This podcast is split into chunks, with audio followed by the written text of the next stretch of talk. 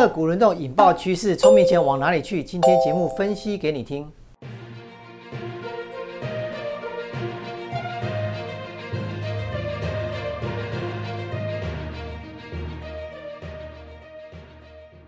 如果你是第一次收看本节目的观众朋友们，一定要帮我们订阅跟开启小铃铛，这样才不会错过我们新影片上传的通知哦。欢迎收看 Smart 金融库，一起去投资，我是子宁。如果你是第一次收看本节目的观众朋友，请先帮我按下订阅跟开启小铃铛哦。台股站上万七关卡，个股轮流上攻，那有什么题材跟个股可以期待的呢？我们今天请到顾富人老师来帮你们解析哦。我们欢迎富人哥。Hello，富人哥你好。哎，子宁好，全国朋友大家好。台股量能不多，主委喊话说别担心，那后续还有上涨的空间吗？哎，好，呃，最近来看的话，那个量能不多，只是因为它短期的现象哈，因为大家在等十一月的联准会的那个 QE 的部分哈。那你今天缩表已经固定了，那你缩表之后，美股这边也没什么大很大的波动。那没有很大的波动的情况底下呢，其实台台股量能又回来哈，最近也有看到大概四千亿左右。那我之前跟各位报告。只要它量能有过三千五百亿，那就没有问题哈。这来到是一千一万七的时候，它出了一三千五百亿，所以现在来到一万七千五左右的位置。是。那我跟各位报告就是，大家小心哈，一万七千五的位置大概就是所谓前波套牢的高点啊。这边有很多个股轮动，比如说跌最深的长隆、阳明、货柜三雄有没有？已经从底部的八十几块回到一百二十几块了吗？不要去碰它，下来不要接。你接的话跌到八十几，你会受不了的了哈。那因为在现在反弹到这边时候，其实它也有出量，短线上它已经反弹了。那你中钢有没有起来？有，业绩不错，有起来。那你像大成钢啊、大国钢，就是做那个美国这个基建的这个钢铁的部分，它也有反弹。可是呢，在这个船厂的反弹的过程里面呢，我跟各位报告，就是说你大盘来到一万七千五，你的钢铁股反弹了哦，这个所谓的后疫情时代食品股有没有有没有涨？有涨，有没有涨一大段？也有涨一大段。那这些都涨上来的时候呢，指数来到一万七千五、一万七千六，那各位要非常的小心哦，尤其是量能来到四千亿，虽然已经没有像前面六千亿这么热门，但是呢，它有一个要点，来到这里要非常慎重的小心有拉回的疑虑，因为这个拉回的疑虑呢，在于最近的电子股，哦，最近电子股比较夯，哦，电子股它其实在这一波是从一万六把大盘来带到一万七千五，这个东西是很重要了，因为。它这个是一个整个趋势向上，那等一下再跟各位报告这个趋势要怎么去判断。那台股站上万七关卡，先跌先止跌，那台股要怎么观察呢？那在个股的部分，我刚刚各位讲哈，就是说你钢铁啦、航运啦，他们都是跌升的反弹，跌升反弹就是就真的就是跌升反弹，一定有套牢卖压，因为它在七月份见高点，这个航运在七月份见高点。钢铁呢，在六月份就见高点，意思就是说它都已经见高点了。你短线上现在十一月份啊，十一月份短线上大盘是这样，个股是这样，跌三个月盘六个月，它盘整还没超过六个月。嗯，等于说这个从高点下来要跌到明年的 Q one，它才有可能做一个正式的回升坡。现在叫反弹坡，就是反弹是给你去解码的，或者说你有摊平，你还没做一个彻底的解码。至少把资金保留下来，不然你八十五块的长龙全股票真的是很辛苦了。嗯，好，但是如果说你存在两百块呢，那更辛苦。意思就是说，下次在做股票一定要严守纪律，然后下来你真的要停损就停损，好买呢也不要买过头，你就不会压力过大。好像各位讲说，你这个这边你要停损，你就真的要停损，因为再来再再来的回档就是回真的。它再来的反弹就很弱，就没有像现在这一次这么强。那除了反弹股之外，后疫情还有哪些族群是可以留意的呢？在之前的六十月份、九月份跟各位讲过，那时候刚好真的开始打疫苗嘛，对不对哈？然后再来就是航空准备要起飞，那你有看到航空要起飞了哈？这个业业绩出来都是缴出很好的成绩单。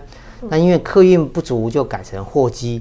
那你货机跟客机现在很方便了，现在这椅子拆掉就可以变成货机，它的下半部呢都是装货的。它只要把那个上面椅子再拆掉，上面还可以再装货，下面的装货可以直接塞进去。现在货机是多元化，好，客机货机转换非常速度非常快，没有像以前那么慢。所以很多人在说，哎，那是货机改造啦、改装啦，那我客运不足啦，又要干嘛？其实并不会。可是重点是它股价短线上冲太快，哦，就是短线上像长隆，哎，从十七块附近来，哎，来到大概二十七啊、二十八啊。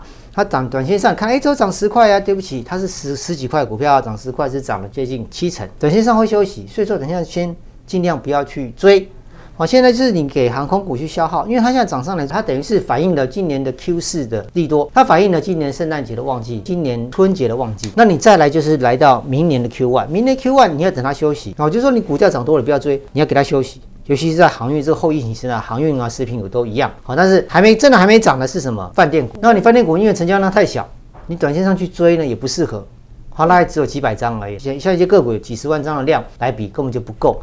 那你最近航空双雄都报了大概两三百万张的量，两两个合起来就短线上太热，太热门的股票先不要碰，先先先给它休息，等它沉淀下来了，油价从现在的八十块呢回到六十块的时候，你再来去考虑，我觉得那个时候会比较适合这个切入点啊，台湾的电视股为什么还能再涨？跟元宇宙有很大的关系。Metaverse 并不是因为脸书改名才大涨，元宇宙是。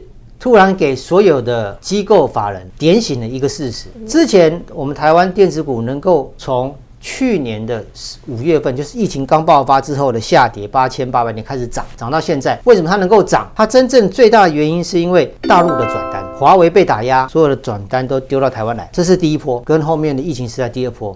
那元宇宙是第三波，那也是最后一波。我讲真的，哦最后一波。呃，元宇宙的这个头盔就是 Vive。就是那个宏达电，宏达电 Vive 就是把手机装在眼镜上，你得把手机贴在你眼镜前面看。那元宇宙呢？它其实要告诉你说，我要创造一个虚拟的环境，嗯，你可以在里面买你的家具啦，买你的电视啊，甚至于养你的自己的小猫小狗啊。可是这些都要钱，它等于就是要创造一个所谓的社群环境，让你去花钱。那这个在于软体上面，它当然赚的比较多，就是一个游戏。大家有没有听过这个 Minecraft？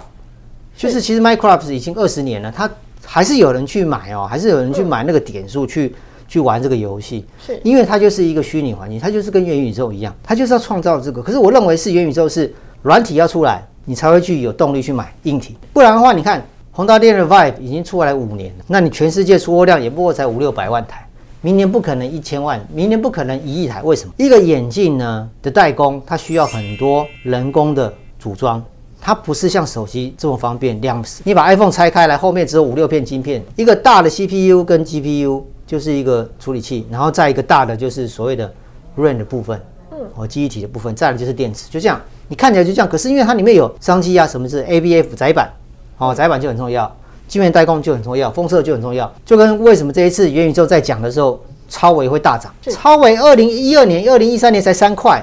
现在是一百五十块，这个你是想象不到，因为超微以前被 Intel 压着打，Nvidia 其实以前也是被 Intel 压着，可是等到 GPU 上来了，挖矿进来了，GPU 就上来了嘛，Nvidia 就上来，Nvidia 它当然要你要你推那 Omniverse，它自己就推自己元宇宙，为什么？